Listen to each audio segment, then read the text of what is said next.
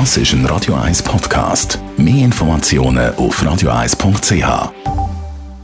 Wirtschaftsmagazin für Konsumentinnen und Konsumenten wird Ihnen präsentiert von Blaser Greinicher. Wir beraten und unterstützen Sie bei der Bewertung und dem Verkauf von Ihrer Liegenschaft. blasergreinicher.ch Dave Burkhardt. Corona-Pandemie dürfte die Schweiz 60 bis 70 Milliarden Franken kosten. Davon geht der Finanzminister Uli Maurer im Interview mit der NZZ aus. In diesem Betrag enthalten sind die Ausgaben der Kantone, aber auch nicht genau quantifizierbare Ausfälle und Bildungsverluste, so der Uli Maurer. Der Bund will offenbar staatliche Daten in einer Cloud speichern und verarbeiten. Dazu hat der Bund laut dem Tagifi fünf ausländische Firmen engagiert, vier aus den USA und eine aus China. Angebote aus Europa und aus der Schweiz sind kein berücksichtigt worden. Die Bundeskanzlei betont aber, es sei vorher eine Risikobeurteilung vorgenommen worden.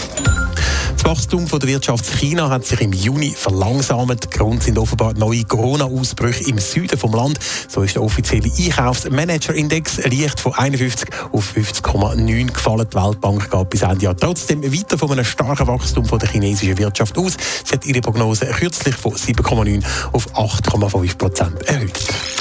Staatliche Daten von der Schweiz sollen in Zukunft bei Datenzentren in den USA und China gelagert werden. Wir haben es vorhin gehört. Was hat es mit dieser Meldung auf sich? In den nächsten fünf Jahren will der Bund gewisse Daten in einer sogenannten Cloud ablegen. Dafür hat der Bundesrat maximal 110 Millionen Franken bewilligt für die fünf Jahre.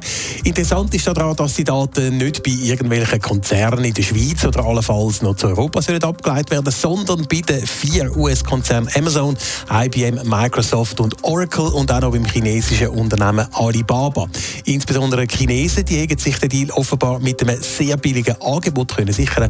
Das berichtet der Tagesanzeiger. Schweizer Daten also in Zukunft auf ausländischen Servern, das sorgt natürlich nicht nur für Begeisterung. Nein, da gibt es natürlich schon äh, zum Beispiel datenschützerische Bedenken. Zum Beispiel sieht der grüne Nationalrat und IT-Fachmann Gerhard André die Vergabe ins Ausland als ein Problem und könnte schon mal kritische Fragen in der Finanzkommission vom Nationalrat an. Weniger problematisch sieht es da der SVP-Nationalrat und IT-Spezialist Franz Krütter.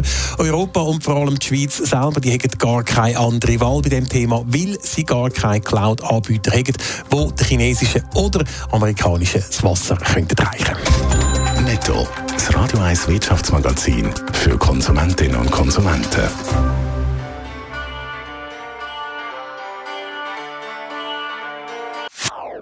Das ist ein Radio 1 Podcast. Mehr Informationen auf radio1.ch.